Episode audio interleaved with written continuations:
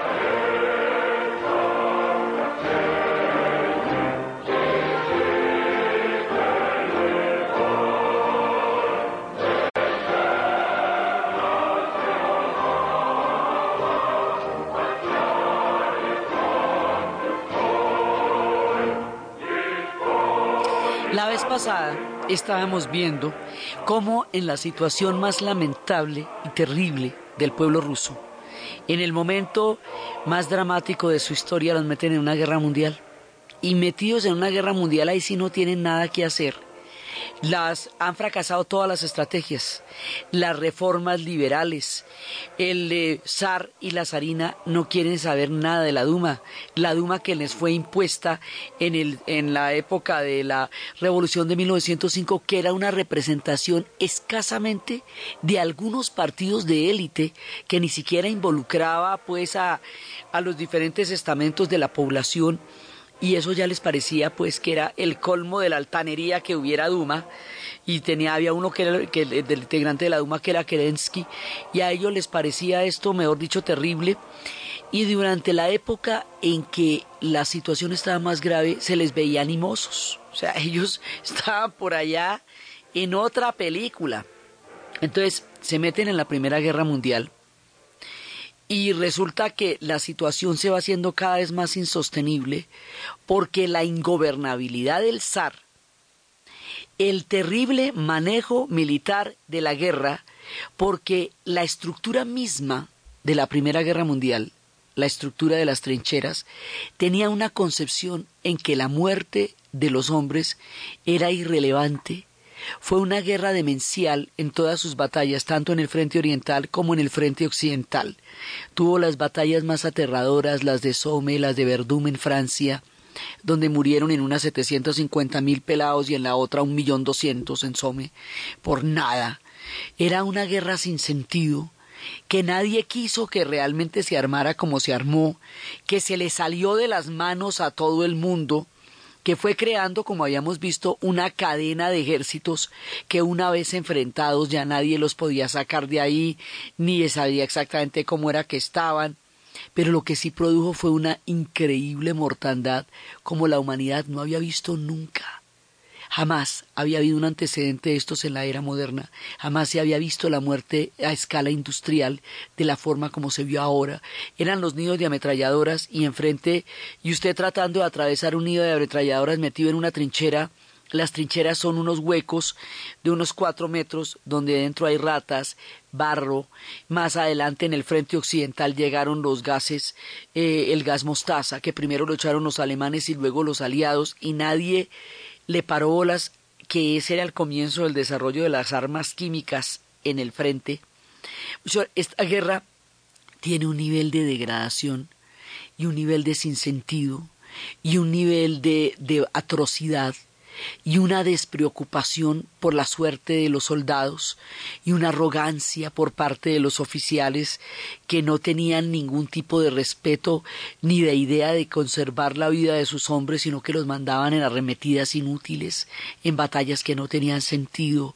Entonces, esta guerra va a hacer que los partidos, digamos que de socialistas de muchas partes del mundo que ya en ese momento estaban empezando se hubieran opuesto a la guerra, porque decían que era una guerra de imperios que era una guerra que no tenía nada que ver con, con la suerte del pueblo, porque ganara quien ganara, de todas maneras los imperios seguirían manteniéndolos en condiciones de miseria. Son los imperios los que están haciendo crisis en esta época, son las monarquías las que se están mostrando incapaces de manejar el curso de la historia. Y es uno de esos momentos que ahora estamos volviendo a ver en que se los acontecimientos se desarrollan y las fuerzas sociales se desatan. Y estamos viendo ahora mismo como eso no lo para nadie. Entonces resulta que la guerra en sí va tomando un curso absolutamente dramático y sin sentido dos años y medio después de estar metidos en la Primera Guerra Mundial, sin ninguna razón para nada, porque es que imagínese lo que es usted defender un zar, que ha hecho con su pueblo lo que este tipo hizo, que mandó a los cosacos a que los mataran en, en San Petersburgo, que les armó semejante represión en la revolución de 1905, que no le solucionó nada en términos de, del hambre y de la desolación y de la miseria en la que vivían. O sea, ¿usted como para qué va a defender ese régimen de otros tipos que son iguales a él? O sea, usted como soldado raso, como por ejemplo, ¿qué está haciendo allá en estas condiciones tan aterradoras? en una guerra de un nivel de barbarie que no se ha visto nunca. Y de pronto los soldados empiezan a preguntarse, ¿para qué están allá? ¿Para qué? Y los soldados empiezan a desertar del frente, empiezan a salir de ahí, no, sea, no, no tiene sentido, abandonan el frente y se empiezan a devolver porque no, digamos, hay un momento en que el sufrimiento de los soldados en el frente es tan aterrador como el sufrimiento de los ciudadanos en las calles. Habíamos visto la vez pasada que el nivel de impuestos que se le pedía a los ciudadanos en la calle era tan alto para poder sostener a los soldados en el frente pero por la corrupción, la especulación, el vacío de poder que están produciendo los ares, hace que todo tipo de oportunistas, especuladores, ladrones, sinvergüenzas, estafadores, hallen en el río revuelto una condición perfecta para hacer negocios, los impuestos se quedan en la, en la mitad del camino, los refuerzos no están llegando, las provisiones no están llegando, la gente se muere de hambre en las ciudades, la gente se muere de hambre en el frente, porque todo lo que le están cobrando a la gente en las ciudades para sostener a los soldados del frente no le llega a los soldados porque se queda en la mitad entre los pertrechos y los, y los especuladores. Entonces la situación es dramática para todo el mundo y no queda claro por qué tienen que vivir una situación tan terrible. Entonces, en ese momento, eh, a San Petersburgo se le cambió el nombre durante la Primera Guerra Mundial por Petrogrado porque Burgo significa ciudad en alemán. Entonces, como están bravos con los alemanes porque contra ellos es la guerra, se va a llamar durante este periodo Petrogrado. Y después volverá, después se va a llamar Leningrado, cuando triunfe la revolución, y cuando caiga la Unión Soviética se volverá a llamar San Petersburgo, como se le conoce ahora, que era la ciudad de Pedro. Petrogrado también es la ciudad de Pedro, pero Graz es ciudad en ruso. Burgo es ciudad en alemán. Entonces por eso se le llama.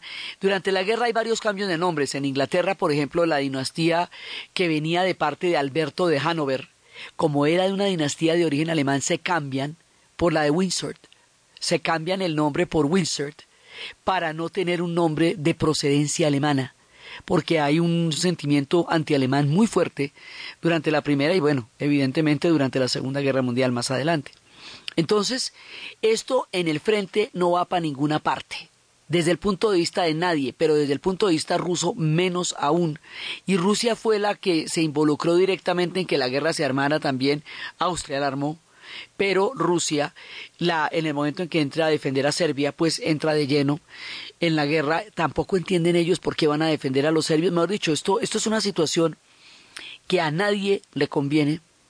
Y en esta situación, en medio de la crisis, estalla la huelga general en la fábrica Putilov, en San Petersburgo, y salen a las calles, una vez más, pidiendo paz y pan, que los saquen de la guerra y que les den de comer. Pero esta vez, cuando salen a las calles en San Petersburgo, los soldados encargados de reprimirlos se vacilan, dudan, se quedan pensando si los si los matan o no. Ya esa oleada que salió a pasarle los sables por encima en el domingo sangriento de San Petersburgo, ya ni los cosacos los están atacando. O sea, ya la cosa es, hay un momento en que el ejército empieza a dudar frente a la represión de su propio pueblo y el pueblo les dice, únete a nosotros, no nos disparen. Y entonces los del ejército en un momento dado se dan a dar cuenta que la situación de ellos es muy parecida a la situación de la gente a la que se supone que tienen que reprimir y que los que están poniéndolos en esa situación es el régimen mismo y, lo, y el zar.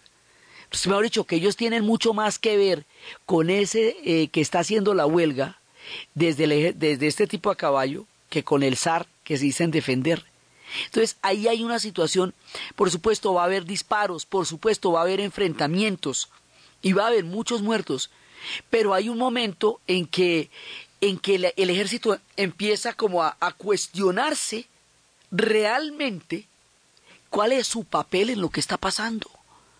Este, esto que habíamos visto en Kronstadt, que habíamos visto en el Potemkin, pero que se había dado, digamos, en regiones muy apartadas, que no estaban en el corazón de los acontecimientos, esto va a suceder en serio. Entonces hay un momento, hay un momento en que la cosa está de un tamaño tal que sale a las, por la tarde, después de, después de varios días de enfrentamiento, sale un destacamento del cuartel para apoyar a los huelguistas, o sea, un destacamento de soldados sale del cuartel y se pone del lado de los huelguistas.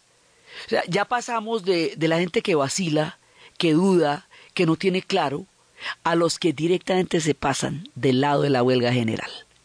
Cuando se pasan del lado de la huelga general, ahí sí, realmente, estamos en una situación revolucionaria.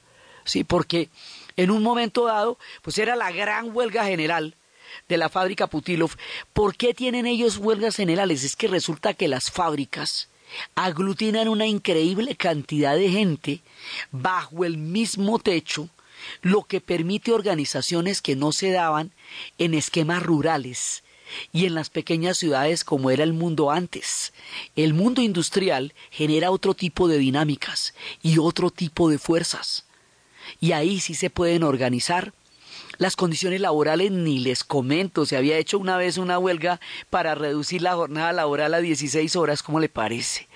O sea, y estos no tenían ni festivos ni dominicales, la gente moría moría cuando ya no aguantaba más trabajo infantil. O sea, las condiciones en las fábricas eran tan terribles como las condiciones de los campesinos, pero en una zona industrial. ¿Sí? igual que los campesinos se morían de hambre con los impuestos que les habían eh, eh, puesto a pagar después de haberlos liberado, igual los soldados eh, en el frente morían de hambre, igual los obreros en las fábricas vivían una existencia miserable. Todo el mundo estaba pasando aceite en esa época y eso es lo que le va a quedar claro a todos a la final, ¿ve? Cuando ya los soldados ven a los huelguistas y les dicen únete a nosotros, únete a nosotros, no me dispares. Esto lo estamos viendo. O sea, e, estos relatos que son de 1917, de febrero del 17, los estamos viendo ahí en vivo y en directo porque la historia es así de brava. Entonces, lo mismo. Así dijeron, vea, no, ¿cómo nos van a disparar a su propio pueblo? ¿Sí? Y los soldados la piensan y la piensan. ¿Sabe qué? Sí. Y, se, y un destacamento los apoya. Ahí se parte el ejército. Y ahí la situación deviene de una huelga general a una situación revolucionaria. Porque el ejército se mete ahí, porque la Primera Guerra Mundial lo reventó. porque la, esto que habíamos visto, ese despotismo, ese desprecio por la vida de ellos, esas condiciones en el frente, ese absurdo de la guerra, ese sinsentido de la guerra, hace que ellos se sientan mucho más cercanos a los trabajadores que están en huelga de lo que se sienten al régimen o al imperio. Entonces, en ese momento, en las calles de San Petersburgo, igual que nos había pasado en 1905, pero ahora, ya no partidos en Kronstadt, ni en Sebastopol, ni en Odessa, sino en San Petersburgo, hay una situación de revolución ya desatada en las calles de San Petersburgo.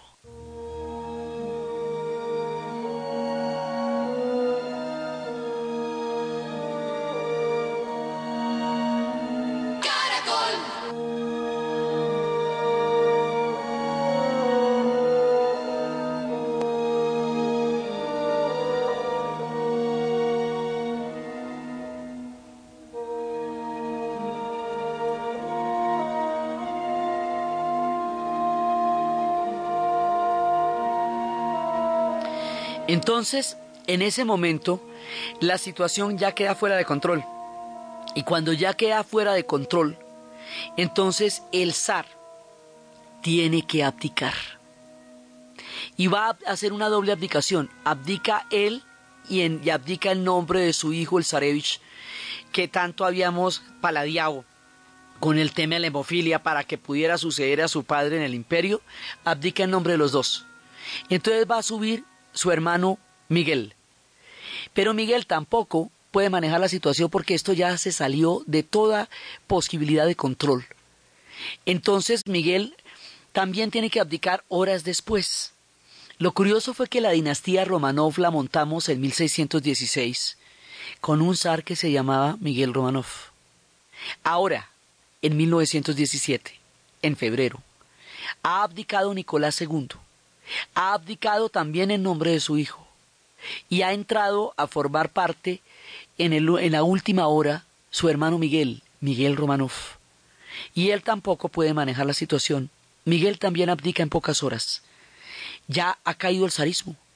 Así, así como uno se imagina que no van a caer los regímenes jamás, que una dinastía de 300 años no podía caer de un momento a otro que un linaje que habíamos montado desde los tiempos de los varegos y los eslavos, que luego se va a montar con los Romanov y que nos está dando desde el año 900, cae esa tarde, así nomás, en San Petersburgo, cuando Miguel tiene que abdicar. Entonces, ¿quién sube? El gobierno provisional, que está al mando de un tipo que se llama Kerensky.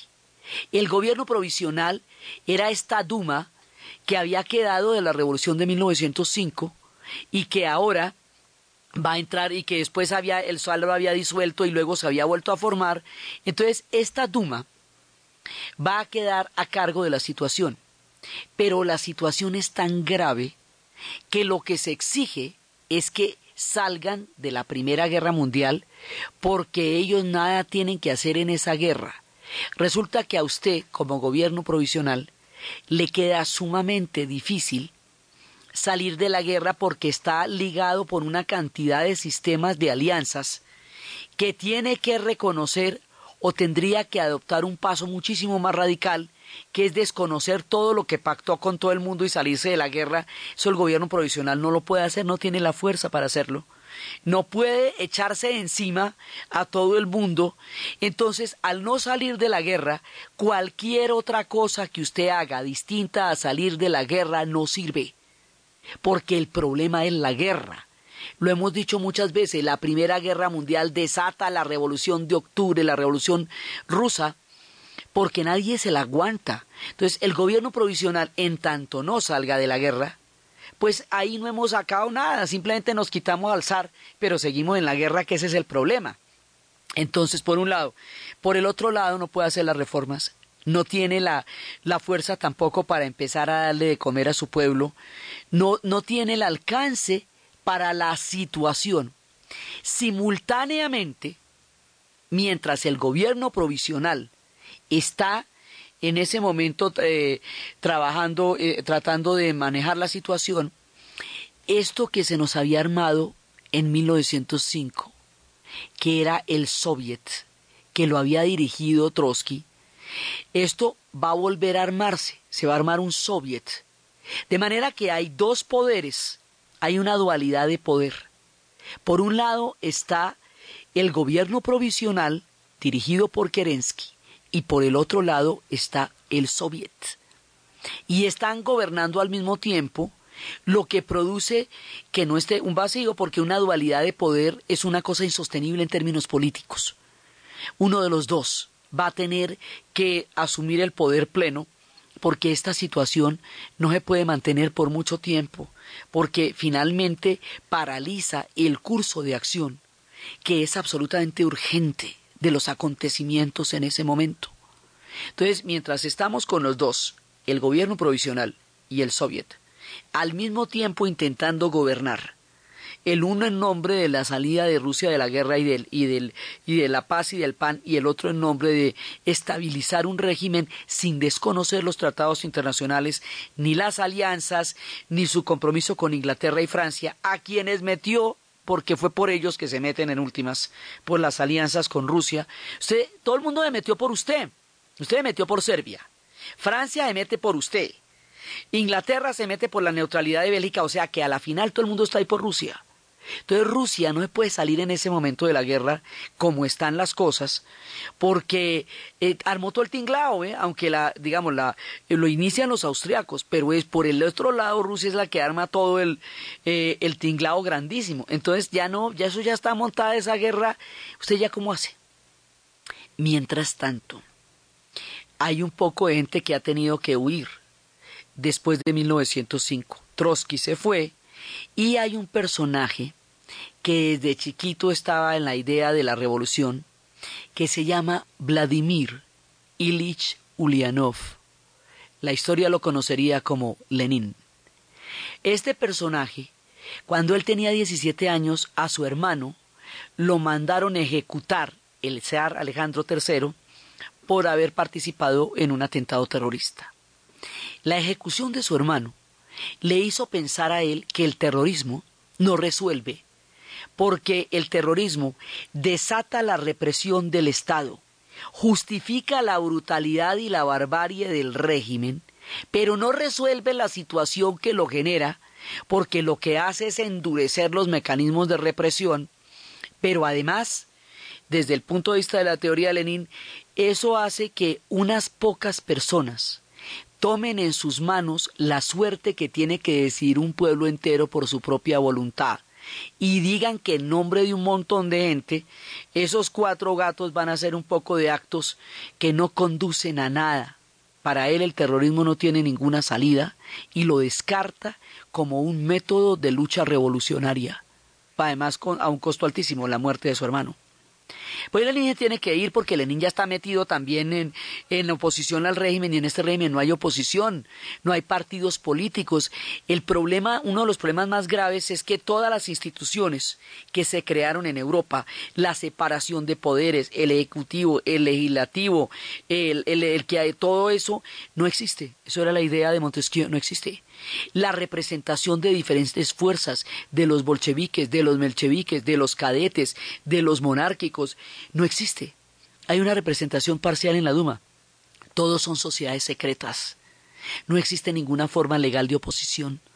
No hay ninguna institución que pueda canalizar la oposición de manera que esto se pueda eh, expresar políticamente. No hay expresión política, solo hay represión con un aparato gigantesco, que es lo que pasa con las monarquías absolutas o con los regímenes de partido único, donde no hay mecanismos de expresión ni de representación política, sino una represión pareja para todo el mundo. Entonces no había salida. Entonces se tienen que ir Lenin, Trotsky y todos los que estaban involucrados en la revolución de 1905 o todos los que eran opositores se tienen que ir. Lenin se va para Suiza y se pone en contacto, pero también va a viajar a Alemania, y se pone en contacto con las ideas europeas del socialismo. Y se pone en 12 años a pensar qué falló en 1905. Tienen tiempito, ¿no? Allá en Suiza. Sí, a ver, Falló que no teníamos proyecto, que nosotros no íbamos para ninguna parte, lo que estábamos era bravos.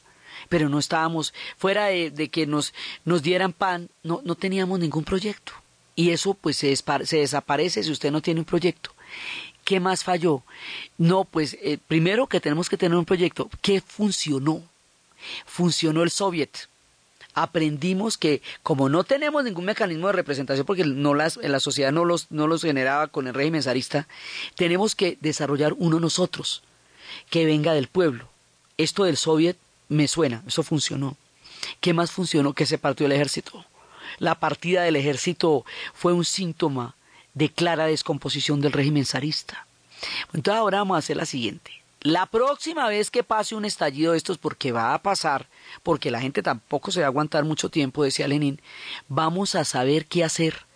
No nos van a coger simplemente bravos y despistados. Esa vez vamos a tener un proyecto. Esa vez vamos a saber cómo es. Y el hombre se sienta literalmente a esperar a que se dé una situación revolucionaria, porque él sabe qué hacer con eso. Así que cuando pasa lo que les digo, al hombre se le paran los tres pelos y dice, bueno, llegó la hora. Mejor dicho, yo tengo que llegar allá porque yo sé qué hacer con eso. Y si yo no llego allá, estos me lo dejan, me lo dejan hundir como dejaron hundir la de 1905, ¿eh? porque ahorita lo que está, eso, eso está desprendido, pero tampoco va para ninguna parte, hay una dualidad de poder. Ya cayó el zar, pero estos no están resolviendo nada y con el, con el gobierno provisional nosotros no vamos a poder hacer una revolución, porque el gobierno provisional no está en condiciones de hacerla. Yo tengo que ir allá, yo tengo que ir allá. Entonces, lo que estamos narrando de la abdicación del zar, de la huelga general y del gobierno provisional sucede en febrero de 1917. Sí, está, pero es febrero, no es octubre. es la primera parte. Entonces, Lenin se ha puesto en contacto con las ideas socialistas. Resulta que Carlos Marx hizo un análisis de cómo funcionaba el capitalismo y cuáles eran los factores de crisis que generaba y cómo engendraba contradicciones dentro de su propia dinámica, porque oponía un par de clases sociales en circunstancias totalmente opuestas, porque había unos en los tiempos del Imperio Romano cuando una persona era muy muy pobre, se decía que no tenía sino a sus hijos como propiedad, su prole, no más. Entonces, porque además en esa época los hijos se consideraban propiedad de los padres porque el tema de los derechos del niño es un tema muy reciente. Entonces, aquel que no tenía sino su fuerza de trabajo y sus niños como única propiedad pertenecía a una clase social que, que Marx denominaría el proletariado. Y aquel que es dueño de las máquinas y es dueño de la de, de, lo que va a generar es el, el digamos es la burguesía porque eran los habitantes de los burgos. Marx hizo un análisis para Alemania. Marx hizo un análisis para Inglaterra. Marx hizo un análisis para sociedades industrializadas que tenían un nivel de desarrollo parlamentario representativo, lo que llamaban la democracia burguesa, o sea, que tenían una serie de instituciones que se podían manejar en el momento de una, de una transformación. El cómo tomarse el poder con esta teoría, a Marx nunca se le ocurrió porque eso no, no era su problema. Marx era un teórico, un analista de su tiempo. Era un economista, el hombre estaba mirando las cosas. Él no tenía que tomarse el poder, ese no era su vuelta. Entonces, muchas personas están analizando la situación social y política del siglo XIX porque las cosas en el siglo XIX con la revolución industrial llegaron a extremos en que sacudieron los grandes movimientos sociales también en la época en que se están formando los sindicatos y en que están empezando en Chicago las luchas por las jornadas de ocho horas. O sea, hay un momento en que los trabajadores tienen que buscar condiciones porque la cosa como está planteada es rapaz. O sea, es la fuerza de trabajo hasta que destruyen al ser humano ellos generan el trabajo, ellos generan la riqueza, pero la repartición de la riqueza no la van a ver. La repartición de la riqueza solamente se queda en manos del que es el dueño de la máquina de los, y de los medios de producción. Entonces, la gran mayoría de la gente, que es la que está dinamizando con su trabajo el que exista la producción, no va a haber nada, pero además en el mundo industrial existe una cosa que no existía antes, que llamaban los excedentes. Antes en la Edad Media la gente todo lo que producía lo comía el que pudiera, pero ahora hay excedentes. O sea, ahora hay billete que repartir y no se reparte por las condiciones sociales en las que está. Entonces, si usted plantea eso de otra manera, puede repartir de una manera equitativa en la proporción en la que usted está haciendo posible la generación de ese billete a través de su trabajo, porque ellos dicen el trabajo en la sociedad es el que genera la riqueza. Entonces, pero esto se supone que haya excedentes. Por eso digo, el caso es Alemania y el caso es Inglaterra. En Rusia no hay ni no hay ni que comer, ¿me entiende? Lo que van a repartir no es nada porque no, o sea, esto estaba planeado para sociedades que tenían un nivel de evolución política y económica e industrial grande.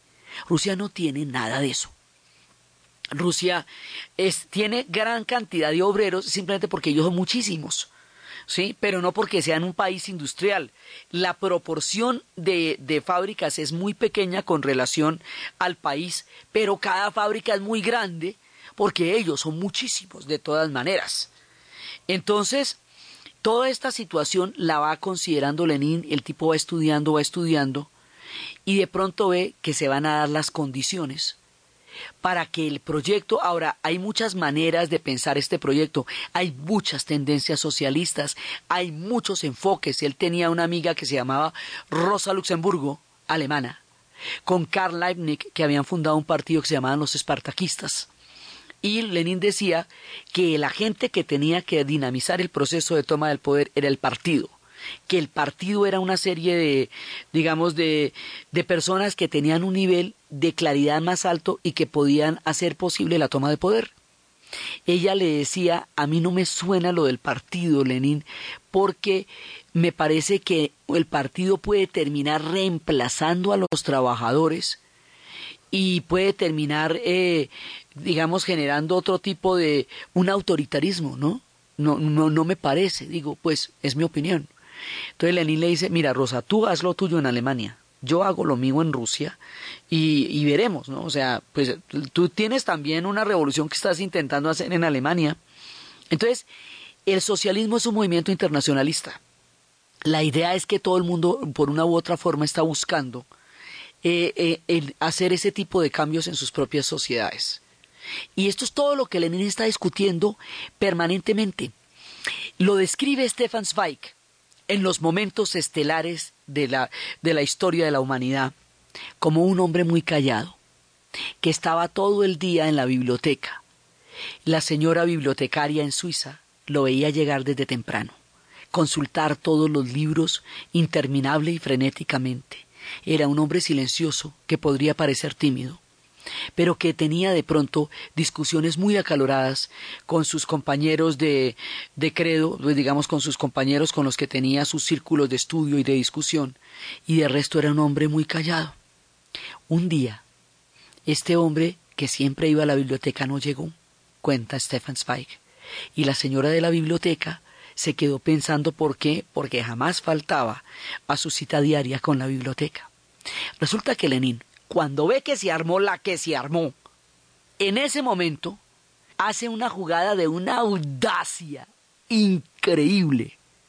Se va porque es que para poder llegar a Alemania a, Rusia tiene que atravesar toda la frontera alemana y es contra Alemania que están en guerra. O sea, el hombre está en Suiza. De ahí tiene que atravesar Alemania para poder llegar a Rusia. ¿Sí? Y va a llegar hacia la estación Finlandia. Pero tiene que pactar con los alemanes. Y están en guerra contra ellos. Entonces el hombre se la juega. Y va y habla con los alemanes. Y les dice, mire, yo le propongo lo siguiente. Déjeme pasar en un tren sellado. Llevo cuarenta personas ahí. No me pregunten, no me requisen.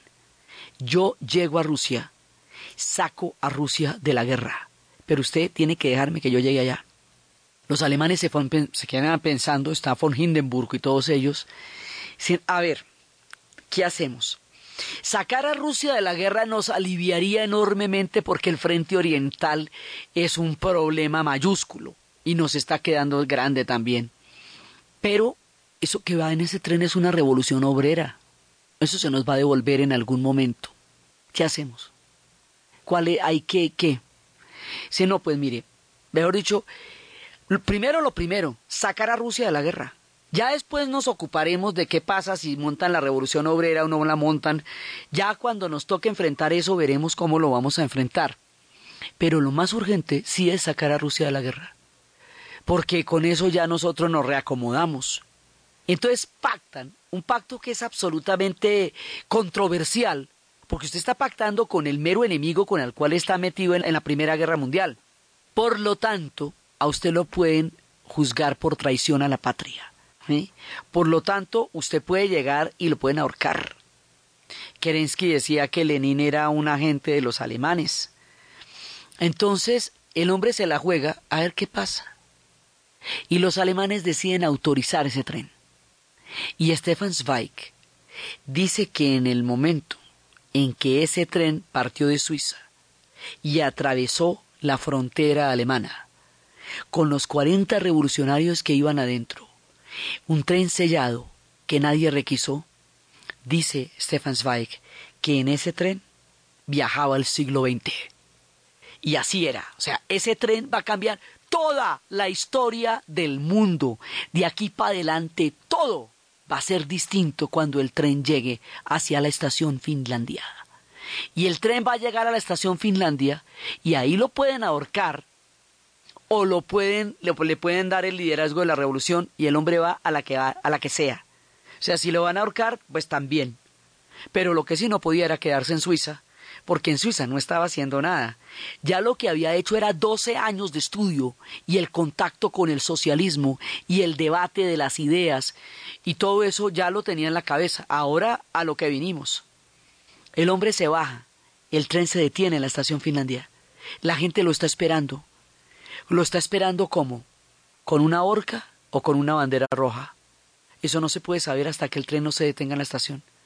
Cuando el hombre llega a la estación, el tren se detiene y empieza a mirar por las ventanas y hay una multitud que tiene banderas rojas y le están pidiendo que lidere la revolución. Su maniobra, increíblemente audaz y controversial, ha resultado. Lenin acaba de llegar, pero todavía no es octubre, es abril se baja del tren y dirá unas palabras que el mundo recordará de ahí en adelante.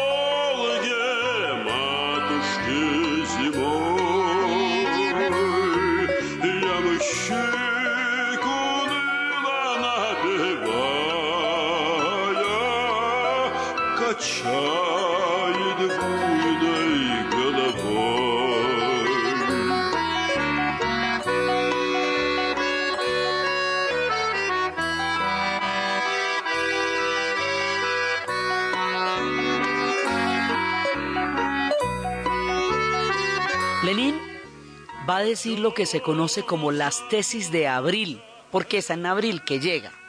Y las tesis de abril son muy claras. Ningún apoyo al gobierno provisional, o sea, al de, Kerensky, al de Kerensky. Y la frase que va a recorrer la historia, todo el poder para el soviet. ¿Qué quiere decir eso? Que en la dualidad de poder que en ese momento se está presentando, desconoce en la capacidad que pueda tener el gobierno provisional para manejar la situación porque no la manejó y reconoce que el soviet es la línea que puede conducir a una salida en la situación en la que se encuentra Rusia. Ningún apoyo al gobierno provisional, todo el poder para el soviet. Eso es lo que quiere decir. Paz y pan, que sacar a Rusia de la guerra y hay que poner a comer a todo el mundo. Esas son las tesis de abril. Tres cositas claras. Pero es abril. Todo el mundo, o sea, le dan, le reconocen, le dan las banderas rojas. El hombre ya sabe que cuenta con el apoyo del pueblo para liderar la revolución. Y eso es muy importante porque, como le digo, lo hubieran podido ahorcar por traición a la patria, que es lo que se llama cuando usted pacta con el enemigo de, eh, contra el cual está en guerra su país. Pero como les digo, es abril, no es octubre. Entonces, él y Trotsky tienen que ocultarse. Hay quienes dicen que salieron de Rusia. Hay quienes dicen que se quedaron allá por allá escondidos debajo de vete tú a saber qué. Pero el asunto es que ellos tienen que estar fuera del escenario público durante un tiempito mientras se organizan, mientras miran a ver cómo estas tesis se llevan a la práctica. Mientras se organizan, va a ser una toma. Estamos hablando del Palacio de Invierno, el Palacio Tauride, donde está funcionando el gobierno provisional y donde en otro piso está funcionando el Soviet en el mismo palacio. Este palacio gigantesco sobre el río Neva, precioso, que también es parte hoy día del gran complejo del Hermitage y que tiene el comedor blanco ahí puesto, recordando toda la historia. Frente al, al Palacio Tauride, sobre el río Neva, hay un crucero que se llama el crucero Aurora. Todo está listo. Y en octubre, el 25 de octubre, vamos a hacer una toma. Lenin y Trotsky, poniéndose de acuerdo, van a entrar y se van a tomar el Palacio de Invierno. Van a detener a Kerensky. Van a acabar con el gobierno provisional y van a apoyar a los soviets, al soviet que hay allá la idea es que cuando salga la señal luminosa sobre el río Neva, como una especie de bengala, esa es la señal para entrar. Son un puñado de hombres, realmente no son muchos, pero sobre la señal luminosa del río Neva, ellos inmediatamente entran. Cuando entran, encuentran a Kerensky ahí sentado y lo van a detener en el comedor blanco, donde estaba ahí esperando que la fuerza de la historia lo sacara de allá. Y él va a ser conducido por un carruaje hacia la embajada inglesa, donde va a salir rumbo al exilio en Londres. Y sale de las páginas de la historia el hombre que dirigió el gobierno provisional. Va a morir en 1974 rechucho y olvidado de Dios y de los hombres después de haber dirigido por unos pocos meses el gobierno provisional que estuvo al frente de la situación cuando abdicó el zar. Pero ahora vamos para el soviet. Entonces entran a apoyar al soviet y a darle todo el vigor y toda la fuerza para poder hacer los cambios que se necesitan. En ese momento, la revolución que estalló en febrero se nos vuelve la revolución de octubre y de entre todas las diferentes fracciones que estaban buscando un cambio de poder, esta fracción es una parte, no son, hay mucha gente, hay, hay cadet, hay mucha gente que está buscando porque el, el, clima político estaba agitadísimo en todo el siglo XIX, eso había anarquistas, había monárquicos moderados, había cadetes, había mencheviques, había un montón de gente. La denominación bolchevique significa mayoría y menchevique significa minoría, minoría, simplemente es eso. Esta revolución, por esta fracción que se tomó el poder, se va a llamar la revolución bolchevique. Y esta revolución, que empezó en febrero, se va a convertir ante la historia en la revolución de octubre. Porque es en octubre donde va a suceder, por eso la película de Sergei Stein, cuando más adelante empiecen a filmar todo lo que pasó, se llamará Octubre y empiezan, se toman el palacio de invierno y empieza la revolución. Entonces lo primero que hay que hacer, lo primero que hay que hacer es empezar a pactar cómo sacar a Rusia de la guerra, porque esa fue la condición de la revolución. Estamos en octubre del 17, en el 18 se va a firmar un pacto con Alemania que se llama el Tratado de Brest-Litovsk. Y ese tratado es la forma de sacar a Rusia de la guerra porque toda la estrategia está en sacar a Rusia de la guerra porque usted no puede hacer una revolución y una guerra mundial al mismo tiempo porque no le da el cuero. No se puede. Entonces, lo primero que pasa cuando se toman el palacio de invierno, cuando el soviet es declarado, lo primero que pasa es que los siguientes 10 días son los días que van a consolidar esta toma son los 10 días en los cuales hay que asegurarse de que el gobierno provisional se desarmó, darle toda la, se desbarató, darle todo el apoyo a los soviets y empezar a gobernar, tomar el poder. Esto nunca se había hecho porque no es que nunca se había hecho una revolución de este tamaño, nunca nadie sabía que era lo que se hacía con esto. el antecedente de la Revolución Mexicana, pero la Revolución Mexicana tiene unas características totalmente distintas. Entonces, ahorita, a partir del momento en que Lenin entra al Palacio de Invierno, todo lo tienen que inventar. Porque lo que existían eran teorías de análisis económico, pero teorías de toma del poder no había, o sea, eso no, ese manual se lo tienen que inventar los rusos. Los rusos van a hacer su historia por primera vez y lo van a hacer con las características de su historia y de su cultura, y lo van a manejar a la rusa, como ellos son. Estos diez días que van a ocurrir inmediatamente después de la toma del Palacio de Invierno quedarían consignados en una obra inmortal de John Reed que se llama Los diez días que estremecieron el mundo porque habla de los diez días después de la toma del Palacio Tauride por parte de los soviets. John Reed, periodista, es llamado, es un periodista norteamericano, es llamado por Lenin para que cubra la revolución. Cuéntele al mundo. Ya estamos empezando con los periodistas. Ya el mundo tiene testigos de lo que está pasando. Este hombre va a estar ahí, en la primera línea. Y ese libro que va a escribir es un testimonio de haber sido el testigo directo de un hecho que conmocionaría el mundo, los diez días que estremecieron al mundo, y está contando lo que está viendo directamente en el Palacio de Invierno, las transformaciones que van a salir de ahí y el eco que va a salir de ahí, es lo que va a transformar el mundo. Entonces, primero era consolidarlo, tratar de que no los tumbaran de ahí porque eso es delicadísimo y frágil y además están contra un régimen que aunque ya haya caído el zar, en ese momento de todas maneras es un régimen que tiene todavía muchos elementos de fuerza y de control. Eventualmente el zar y toda su familia los van a llevar a una finca en Yekaterinburgo porque la idea es que eh, por el simbolismo tan fuerte que el zar representa, no hay necesidad de tocarlo por el momento, se lo llevan para allá. Y hay que sacar a Rusia de la guerra, porque de eso se trata la revolución, no podemos hacer las dos cosas al mismo tiempo.